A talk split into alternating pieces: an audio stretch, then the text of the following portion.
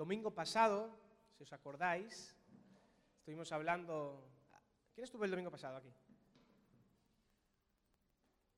Mm, la mayoría, ¿sí? Estuvimos hablando de, de Saulo de Tarso, ¿os acordáis? Se convirtió en Pablo, el Señor lo tuvo que humillar y apareció por ahí un anónimo, un tal Ananías, que fue fundamental para que llegara luego el Evangelio a través de, de todo lo que el Señor utilizó al apóstol Pablo y le mostró cuánto había de padecer por su nombre, etcétera, etcétera. Y hoy en esta mañana no vamos a hablar ni de Pablo, ni de Ananías, ni de Felipe, como hace 15 días. Vamos a hablar de otra persona que empieza también por P. Dicen las malas lenguas que le gustaba torear. Ahora ya sabéis de quién estoy hablando, ¿verdad? El que cortaba las orejas. ¡Zasca! ¿Eh? ¿Eh? Don Pedro. Pedro Picapiedra era un poco, de hecho el Señor le dijo, y tú eres Pedro, y sobre esta piedra, sobre esta roca edificaré mi iglesia. Vamos a hablar con la ayuda del Señor un poquito de, de Pedro, así le he titulado esta mañana, Pedro y el milagro doble. Pedro y el milagro doble. Vamos a ver dónde está ese milagro doble, se encuentra en Hechos 9. Primero quiero que nos pongamos de pie un segundito. Además voy a ser breve, o eso creo, o eso espero.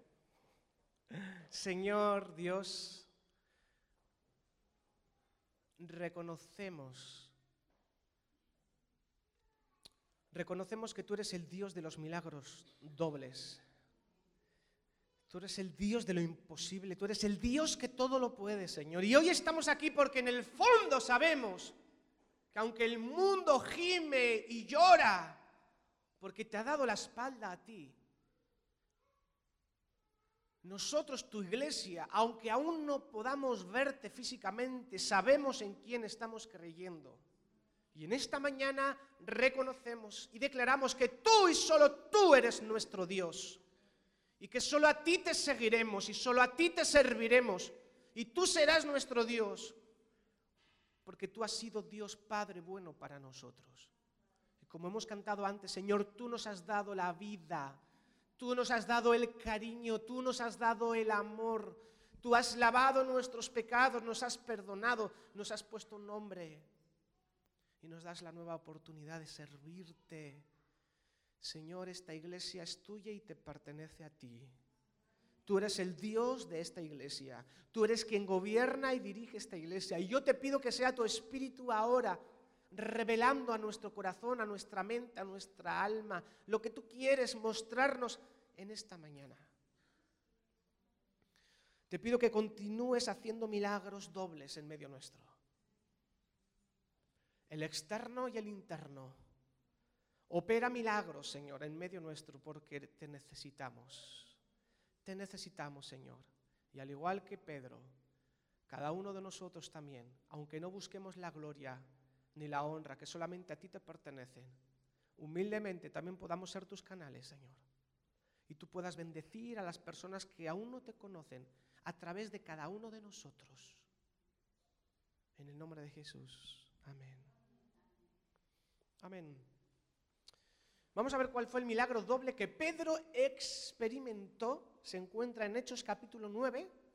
Voy a ir leyendo desde el versículo 32 e iremos parando según vaya avanzando el texto, dice Hechos capítulo 9, 32, dice Pedro, que estaba recorriendo toda la región, acordaros que hablábamos de que los discípulos habían sido todos dispersados, entre ellos se encontraba Felipe, y que Saulo iba a ir a machacarlos a por ellos hasta que el Señor le tiró al suelo y le cambió los planes. Y Pedro que era uno de los apóstoles, uno de los discípulos, uno de los tres de confianza de Jesús, en esa labor apostólica, en esa labor pastoral, dice, estaba recorriendo toda la región y fue también a visitar a los santos que vivían en una región llamada Lida. Así que vemos aquí a Pedro, uno de los discípulos, un creyente comprometido, que ya había sido lleno del Espíritu Santo, ya no era el Pedro cobardica que para proteger a Jesús sacaba la espada, era el Pedro que había sido transformado por Dios, era un Pedro que ya estaba bien enfocado, era un Pedro que estaba en la plenitud de sus facultades espirituales y estaba haciendo plenamente su desarrollo ministerial. Y él en esa labor fue a visitar a los santos que vivían ahí en Lida. Así que él, su propósito era ir a visitar a los hermanos. Por cierto, entre paréntesis, qué bendición cuando uno está así un poco renqueante y recibe una visita, ¿verdad? Los que están enfermos en el hospital lo saben y, se agradece tanto una visita cuando uno está pachucho. Y entre nosotros también, que podamos aprender también a visitarnos los unos a los otros y a interesarnos unos por otros. Y ahí estaba Pedro. Entonces, la tarea que él tenía era ir a visitar. Pero ¿qué pasó? En el camino, de paso, dice que allí encontró, mientras estaba yendo de camino a visitar a los santos, a los hermanos, a sus, colegas cristianos de la época, que habían sido dispersados, dice el verso 33 que allí encontró a un paralítico de nombre Eneas. Se llamaba así una persona que dice que llevaba ocho años en la cama. Y aquí vemos a Pedro. Pedro no convocó un culto de milagros.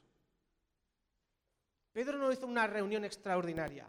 Pedro estaba haciendo en su día a día lo que le tocaba hacer. Pedro estaba yendo de visita y de paso le surgió una oportunidad. ¿Puedes decir en alto oportunidad? Oportunidad. ¿Puedes decirlo en alto? Escúchate a ti mismo diciendo, oportunidad, dilo. Gracias por colaborar conmigo. Oportunidad. Pedro aprovechó la oportunidad, la misma oportunidad que aprovechó Felipe y la que aprovechó Ananías cuando veíamos el domingo pasado. Veis que todo este mes de mayo estamos hablando de cosas muy similares porque el Señor nos está recordando, nos está insistiendo. Estamos viviendo días de aprovechar las oportunidades y no de malgastarlas. Y habrá algunas oportunidades que se presenten delante de ti que te darán vértigo. Otras serán sencillas. Pero aquí Pedro tiene un cuadro que le resulta familiar. Porque Pedro estuvo con Jesús en el estanque de Betesda, de acompañante, de aprendiz, cuando Jesús fue aquel paralítico que llevaba un montón de años sin poder andar, y Pedro se acordó de las palabras que Jesús le dijo, a ti te digo, levanta tu camilla y anda.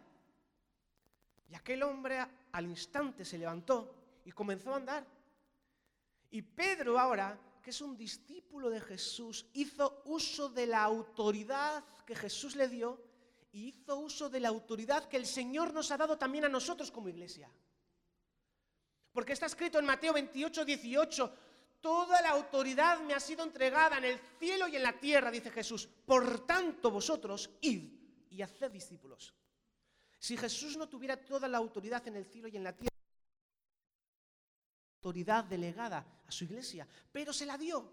Y Pedro era un discípulo de Jesús e hizo uso de la autoridad. Él discernió que era y bendijo. ¿Y sabes lo que le dijo? En el verso 34 dice Pedro, Eneas, Jesucristo te sana, levántate y haz tu cama. Y al instante se levantó. Y todos los que vivían en Lida y en Sarón lo vieron y se convirtieron al Señor. Fíjate qué milagro más maravilloso, porque una persona que no iba mentalizada para encontrarse con nadie y sanarlo. Él iba simplemente a visitar a los hermanos y de camino se presentó una oportunidad y él la aprovechó. Y de lo que él aprendió estando cerca de Jesús, cuando le llegó la oportunidad, lo manifestó.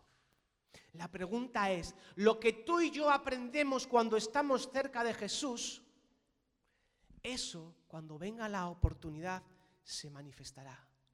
Pero lo que Pedro experimentó, ese milagro que experimentó, que fue replicar algo que acababa de hacer, de, ver a Jesús un tiempo atrás, lo pudo volver a realizar porque había sido un íntimo de Jesús. Y nosotros muchas veces no experimentamos como iglesia y como cristiandad en general en el mundo porque no somos íntimos de Jesús. Pedro solamente pudo ver ese milagro delante de sus ojos porque previamente lo había visto de cerca con Jesús y supo lo que tenía que hacer. Pero nosotros muchas veces nos preguntamos, ¿dónde está el Dios de Pedro? ¿Dónde está el Dios de Pablo? ¿Dónde está el Dios de Elías? ¿Dónde está el Dios de Moisés? ¿Dónde está ese Dios que hacía milagros? Y es como si Dios nos responde desde el cielo y dice, ¿y dónde están los Pablos de hoy? ¿Dónde están los Pedros? ¿Dónde están los Abrahams? ¿Dónde están los Elías? ¿Dónde están mis discípulos que yo estoy deseando de manifestar a través de ellos los mismos milagros que hizo Jesús de Nazaret aquí en la tierra? ¿Dónde están esos Pedros? Yo creo que aquí hay Pedros y aquí hay Pedras también. Pedros y piedras, para que quede más bonito. Aquí hay, iglesia, esto es un mensaje de ánimo y de esperanza. No quiere decir que tengamos que salir todos ahora a levantar eh, paralíticos, pero sí sé que hay muchas oportunidades que el Señor nos pone delante de nosotros. Y si primero hemos aprendido a respirar lo que Jesús respira, si primero tú te conviertes en un íntimo de Jesús como era Pedro, Pedro junto con Juan era uno de los íntimos de Jesús entonces nosotros también podremos aprovechar las oportunidades y hacer uso de la autoridad que Jesús también nos ha dado a nosotros. Solo tenemos que creérnoslo. ¿Nos creemos que cuando Jesús dijo toda la autoridad me ha sido entregada en el cielo y en la tierra? Por tanto, id, ese por tanto id también nos lo está diciendo a nosotros, los de punto de encuentro cristiano. ¿Tú crees que también nos lo dice a nosotros? ¿O se los dice solamente a los de Galdácano, a los de Bilbao, o a los de Guecho, o a los de Portugalete? ¿Nos lo puede decir también a nosotros? ¿Tú lo crees? Pero Pedro dejó bien claro, ¿eh? dijo, Jesucristo te sana. Pedro no, Pedro, este Pedro era un Pedro cambiado, ¿eh? Este Pedro ya no era el de la espada. Este Pedro no dijo, levántate y anda, porque te lo digo yo. No, no, Pedro dijo, Jesucristo te sana. Pedro sabía perfectamente aquí cuál es el rol de cada uno. El que hace los milagros, el que sana es Jesucristo. ¿Cuántos saben eso? El que restaura los matrimonios, las familias, las relaciones entre los padres y los hijos, el que hace que tu vida dé un giro, el que de, repente eso que, que, amabas tanto, ese pecado favorito que amabas tanto, de repente eh, te empieces a sentir incómodo y lo rechazas y lo desechas y el Señor te liberta para siempre. Los milagros los hace Jesucristo. Y nosotros somos los instrumentos. Pedro sabía que él solamente era un instrumento. Deja bien claro quién es el que sana. El que sana, el que restaura, el que levanta, el que liberta, el que hace milagros, Jesucristo. Y en esta iglesia reconocemos que adoramos a Jesucristo, a nuestro único Dios y Salvador, y que es Él el que se lleva la gloria y que cuando no hace lo que yo quiero, no me debe a mí nada, como hemos cantado antes. El Señor no nos debe nada a ti y a mí. Nosotros, sin embargo, le debemos todo. ¿Y cuál fue el resultado? Versículo 35. Dice que todos los que vivían en esa región, en Lida y en Sarón, lo vieron y se convirtieron al Señor. Valió la pena el riesgo que tomó Pedro? ¿Sí o no? Vamos que sí valió la pena. Y yo soy de los convencidos de que vemos tan pocas conversiones hoy en día porque la iglesia se le ha ido por las grietas el poder de Dios. Por las grietas de las divisiones internas, por las grietas del hedonismo, por las grietas que ha dejado los efectos secundarios de la pandemia. La iglesia, de modo metafórica, tiene grietas y se le va, como se le va a un vaso el agua que está con un agujero. Se nos diluye. Y una iglesia sin poder es una iglesia que no convence a nadie. Podemos hablar lo que quieras. Podemos usar apologética y un montón de discursos maravillosos. Pero si la iglesia pierde el poder de Dios, pierde credibilidad. Y esto es responsabilidad de todos los cristianos y cristianas del mundo entero que han decidido entregar su vida a Jesús. No podemos conformarnos a una vida creyente sin el poder de Dios. Creo que Dios se entristece cuando la iglesia se conforma en hacer reuniones bonitas, en animarnos unos a otros y en esperar la venida del Señor, que por cierto viene pronto. Pero difícilmente podremos conseguir la última gran cosecha antes de que Cristo venga si la iglesia no vuelve a tomar y a ponerse el abrigo de la autoridad de Cristo y volver a hacer las obras que Jesús quiso desde el principio que hicieran Pedro, Pablo y los demás apóstoles. Así que aquí vemos a Eneas, el primer milagro, pero hemos dicho que había un milagro doble, porque en, el mismo suceso prácticamente se suceden dos milagros y cada cual mayor que el otro. Si este milagro del paralítico te impresiona, a mí me impresiona, de repente está ahí tirado, lleva ocho años en la cama y le dice, Jesucristo te sana, anda, levántate.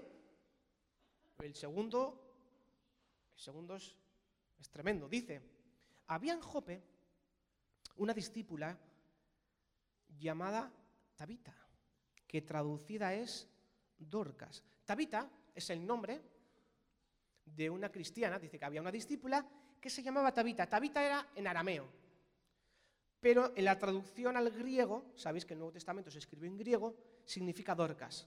Tanto Tabita como Dorcas es el mismo nombre, Dorcas es la traducción en griego y Tabita es el original. Entonces, en algunas versiones aparecerá Tabita y en otras aparece como Dorcas, que significa gacela. Dice que ésta se esmeraba en hacer buenas obras y en ayudar a los pobres.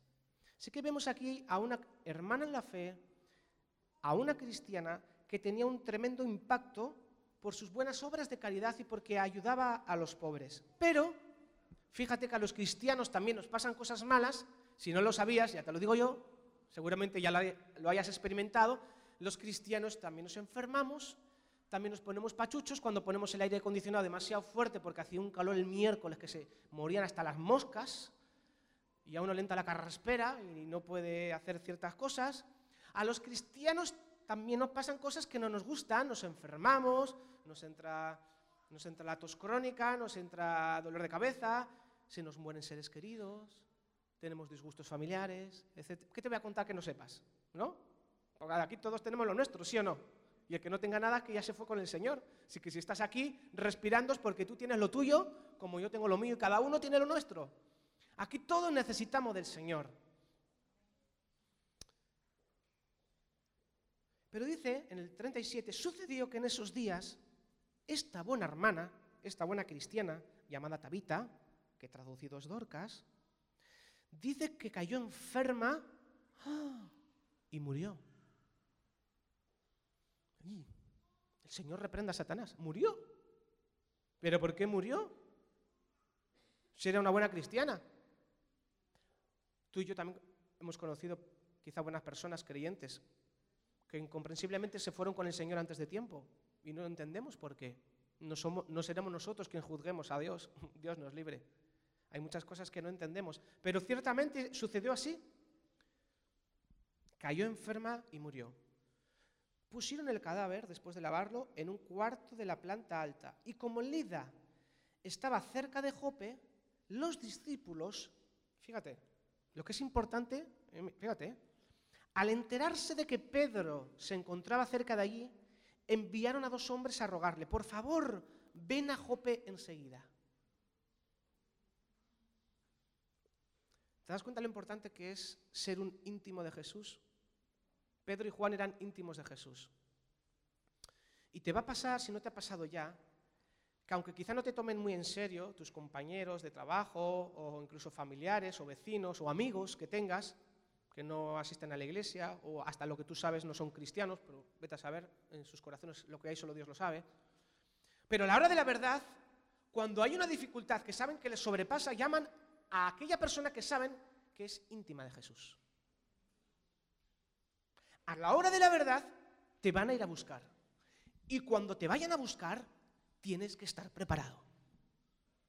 Porque imagínate que cuando van a buscar a Pedro le dice, Pedro, me pillas en un momento, estoy todavía recuperándome del milagro anterior, dame un par de días o tres que me, que me recupere un poquito, que necesito...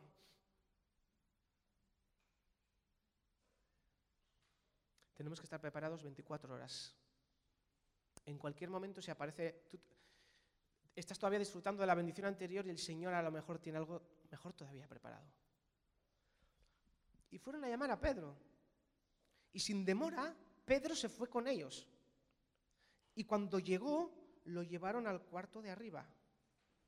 Y fíjate lo que hizo. Dice, todas las viudas se presentaron llorando y mostrándole las túnicas y otros vestidos que Dorcas había hecho cuando aún estaba con ellas. Dorcas, Tabita, ¿vale? Es lo mismo. Me llama la atención lo que hizo Pedro. Dice que Pedro hizo que todos salieran del cuarto. ¿Por qué haría Pedro eso? A mí esto me recuerda, fíjate, además hay una similitud. Eh, Tabita, ¿a qué te suena? ¿Te suena un episodio en el que dice Talita Kumi? ¿Cuántos se acuerdan de Talita Kumi? Pedro estaba con Jesús cuando vio al maestro mandar a todos, esto lo, puedes comprobar tú, está en, varios evangelios, pero en Marcos 5, por ejemplo, 40 y 41, dice que llega la hija de Jairo, le llega en el este, primero él había sanado a la mujer que llevaba 12 años enferma con el flujo de sangre, no acababa de haber sanado a la mujer y, le vienen los, los, emisarios, no molestes más al maestro porque la niña ya ha muerto. Y Jesús les dice, no está muerta, sino solo duerme. Y se empiezan a burlar de él. Jesús sabía perfectamente que había muerto. Estaba hablando en un lenguaje metafórico, él la iba a despertar de ese sueño profundo. La niña estaba muerta. Y Jesús hace algo interesante. Dice que mandó sacar a todos del cuarto y se quedó solamente con Pedro y con Juan y con los padres de la niña. Y sacó a todos del cuarto porque hay algunos milagros que no suceden si hay demasiada incredulidad en el ambiente. Y Jesús sabe que la incredulidad también se contagia. Y por eso a veces, precisamente en las reuniones de la iglesia, a veces es donde menos milagros vemos. Porque si somos sinceros, todos tenemos un poco bastante de incrédulos, y empiezo por mí. Y me acuerdo en el, último milagro, porque fue un milagro que Jesús hizo cuando oramos por la rodilla de Dara y se sanó, no se sanó al instante, en otras cosas, por nuestra incredulidad. El primero, la mía. Porque cuando le dije, Kate, ora por ella, yo sé que Kate tiene, tiene don para, para sanar a los enfermos. Yo no tenía fe y le mandé a ella a orar. Yo, oré por, por afuera, pero sabes, el Señor sí que le sanó. Y aquí está y puede dar fe. Dios le sanó la rodilla a, Dara. Puedes decir, bueno, es un milagrito, milagrito, milagrazo, es un milagro. Fue algo que sin intervención médica se curó. Pero sabes, la incredulidad se huele y se palpa. Y Pedro, que se acordaba lo que Jesús había hecho, dijo, ah, ¿te das cuenta lo importante que es estar cerca de Jesús y ser un íntimo de Él? Y aprender del Maestro. Entonces Pedro dice que sacó a todos del cuarto.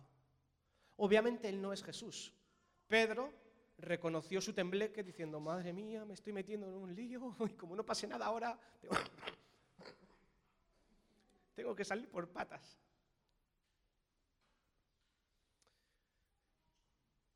Mandó sacar a todos del cuarto, por lo que hemos hablado, pero dice que se puso de rodillas y oró.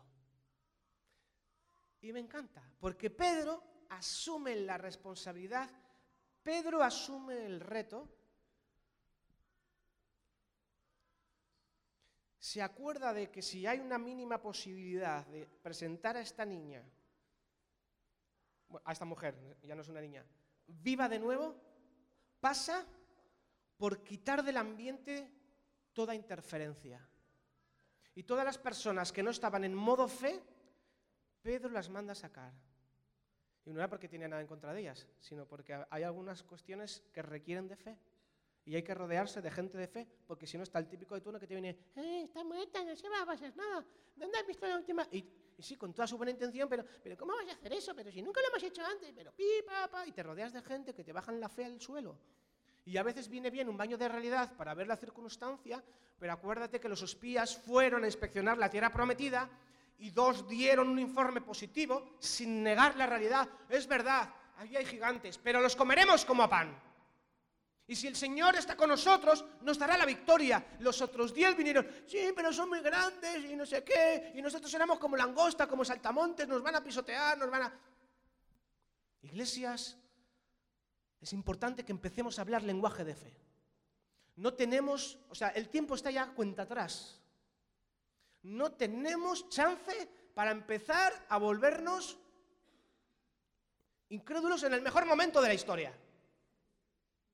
Se acabó el tiempo ya para eso. Tenemos que despertar. Pedro se puso de rodillas y oró. Yo no sé lo que oró, pero me imagino que él estando orando dijo, Señor, aquí tengo aquí a la muerta, menudo marrón, ¿y ahora qué hago? Él oró pidiendo, Señor, yo no soy nada, no soy nadie, pero yo te vi a ti resucitar a la hija de Jairo y yo te pido, Señor, que el mismo poder que resucitó a la hija de Jairo a través de ti, Jesús, que por tu misericordia y por tu gracia lo vuelvas a hacer a través de este humilde servidor. Y entonces se acordó. ¡Ah!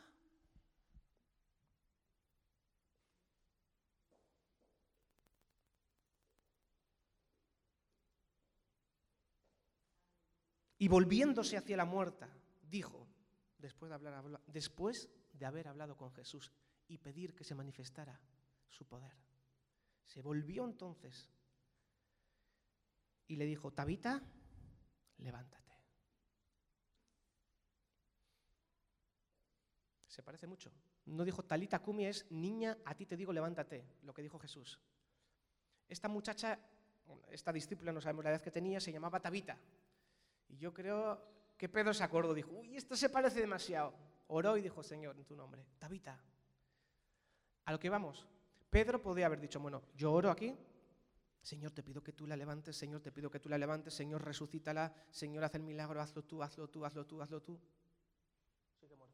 Ah, Señor, hazlo tú, hazlo tú, hazlo tú. No respira. Señor, hazlo tú, hazlo tú, hazlo tú, hazlo tú. Nada. Señor, Pedro, hazlo tú. Vale, Señor. Tabita, levántate. Es que a veces le pedimos a Dios que haga las cosas que Él quiere que hagamos nosotros.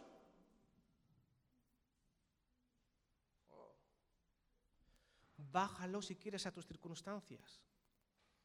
Ya sé que probablemente ninguno de nosotros nos encontremos esta semana en una situación parecida. Pero ¿cuántas veces le decimos, Señor, Señor, dame un trabajo, dame un trabajo, dame un trabajo, dame un trabajo? Dame un trabajo, dame un trabajo, dame un trabajo. Hazlo tú. Muévete. Hazlo.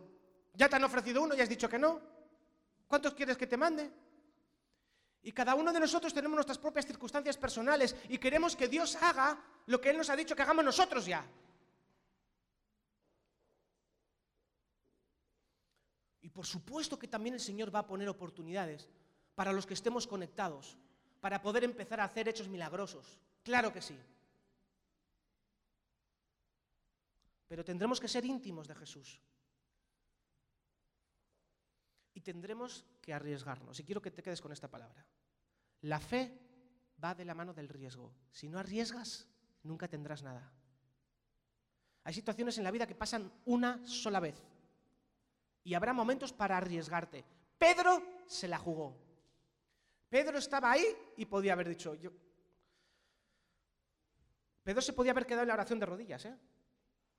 Pero Pedro se tuvo que levantar y tuvo que mirar al muerto de frente y decirle, levántate, Tabita, levántate, levántate por tus muelas, como no te levantes, tengo un problema gordo, levántate. Le dijo. Es decir, Pedro se arriesgó. Y la pregunta es, ¿nosotros hacemos algún tipo de riesgo en nuestra vida cristiana? ¿O si no está todo hiper mega planificado, no movemos un dedo? Esta es una iglesia que con los pocos recursos que tenemos es un milagro que estemos vivos en todos los frentes que tenemos. Si hubiéramos, empezado, si hubiéramos esperado a tener el dinero para abrir Icharopenechea, todavía estaríamos empezando. Si hubiéramos esperado a tener un montón de familias llamando a la puerta para recibir alimentos, jamás hubiéramos empezado el reparto. Si hubiéramos empezado a tenerlo todo para empezar Saspillaus, si nunca hubiéramos empezado. Si hubiéramos esperado a tener todo para estar en este local, nunca hubiéramos venido. Hay momentos en que hay que arriesgar, y ya sé que eso da un poco de vértigo, a mí el primero. Pero hay cosas que o arriesgas o vas a estar toda la vida lamentándote qué hubiera pasado si me hubiera atrevido. Y no estoy llamando a la imprudencia, estoy llamando que hay veces en las que tú sabes que deberías haber obrado y no lo hiciste. Una frase que es, creo que está ahí además. Si te gusta tener todo bajo control, difícilmente serás parte del milagro. Si Pedro hubiera sabido lo que le esperaba, igual no hubiera ido. Pero Pedro, después de estar de rodillas y orar y ser consciente de que Dios tenía que hacer un milagro, pero lo que Pedro quizá en un principio no sabía es que la, la persona que Dios había utilizado para hacer el milagro era él, era Pedro. Y hay muchas de las cosas que tienen que ejecutarse aquí en la tierra que Dios no las va a hacer desde el cielo, las va a hacer a través de la iglesia. Y hay promesas que hay que conquistar y hay multitudes todavía las que hay que predicar y hay un montón de personas mayores que están enfermas en sus casas que tienen que escuchar el Evangelio y no lo va a hacer a través directamente de Dios, lo va a hacer directamente a través de ti. Y hay personas que están en nuestro círculo de relaciones a la semana que Dios no va a hacer la obra él solo, ha decidido hacer la obra a través de la iglesia. Y donde sea que tú te encuentres durante la semana, es la persona que Dios ha elegido para que tú seas Ananías, para que tú seas Felipe, para que tú, como estamos viendo hoy, seas Pedro y te atrevas a hacer cosas que nadie ha hecho hasta entonces. ¿Y qué pasó? Y muchos creyeron. Porque cuando la iglesia obedece, y a veces pensamos que arriesgar es cometer una imprudencia.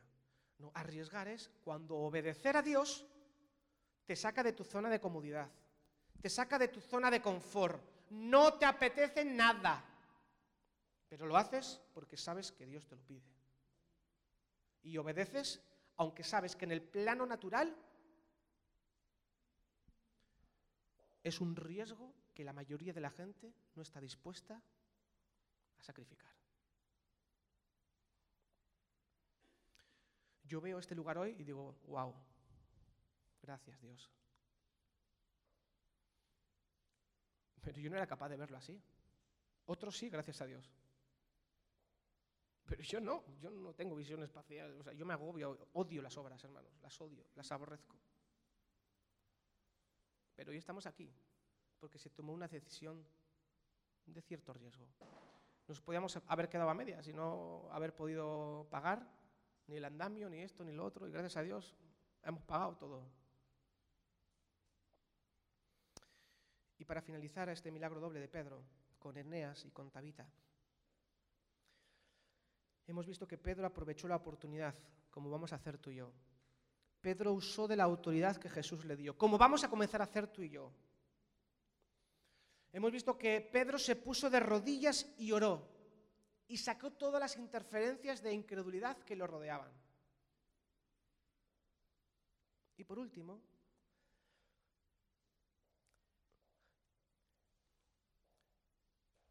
dice que ella abrió los ojos y al ver a Pedro se incorporó y él tomándola de la mano la levantó y luego llamó a los creyentes y a las viudas a quienes se las presentó viva. Y la, noticia se difundió por todo Jope y muchos creyeron en el Señor, pero dice el, el último. Y Pedro se quedó en Jope bastante tiempo en casa, esto es interesante, ¿de quién se quedó? En casa de un tal Simón que era curtidor. Y esto para acabar el mensaje que tiene que ver la casa de Simón el curtidor, con todo lo que estamos hablando. Pues eso mismo me pensaba yo, pero intuía que había algo encerrado ahí. Y entonces me fui a, investigar un poquito sobre ese versículo en un, en un comentario bíblico y me abrió los ojos. Pedro, judío, con las costumbres y leyes judías, y se quedó en casa de un tal Simón que era curtidor. Es decir, que tenía contacto con las pieles de animales y las pieles de animales que un curtidor trabajaba era obviamente no de animales vivos, sino de animales muertos. Y todos sabemos que los judíos jamás de los jamases se acercarían a alguien que ha tenido contacto porque es inmundo tocar un cadáver de un animal. Y el mismo Pedro que recibió aquella visión de mata Pedro, come y tal, y él dijo, no, ninguna cosa inmunda. Y luego el Señor le llevó a casa de Cornelio a predicar el Evangelio a los gentiles. Aquí vemos como Pedro efectivamente había superado todos sus prejuicios. Y es que para ponernos en sintonía de fe y Dios nos pueda utilizar, tendremos que superar muchos prejuicios que a veces tenemos. Prejuicios con algunas personas, con alguna etnia en cuestión, yo no me junto con esos que siempre acaban y entramos en estereotipos y etiquetamos a las personas que necesitan la misma salvación de Dios. Y el Señor nos recuerda en esta mañana que además de aprovechar las oportunidades y de hacer uso de la autoridad que nos dio y de ser un íntimo de Jesús y ponernos de rodillas y orar y darle a Dios la gloria del milagro, pero ser nosotros los instrumentos para hacer lo que Dios quiere que nosotros hagamos y no todo lanzarle la pelota a Él, y además de no tener todo bajo control, porque si no difícilmente seremos parte del milagro, el Señor nos dice, además de todo eso, que superemos nuestros prejuicios y se los entreguemos a Él, para que verdaderamente podamos ser una iglesia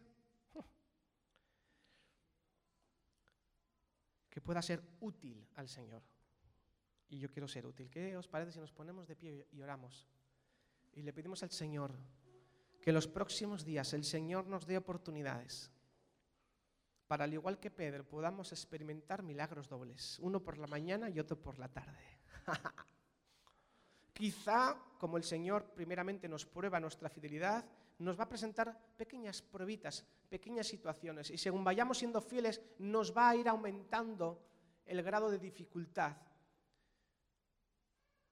Cuando llegue ese momento, arriesgate tú vas a saber. Y yo oro ahora, Dios, pon delante de la iglesia oportunidades en esta semana, con la certeza de saber que es un sentir, que es un impulso que viene de ti. Y que, Señor, nos atrevamos a arriesgar, porque el verdadero riesgo es no obedecerte. Señor, ayúdanos Ayúdanos a superar cualquier prejuicio que podamos tener. Libéranos, Señor. En el nombre de Jesús. Amén.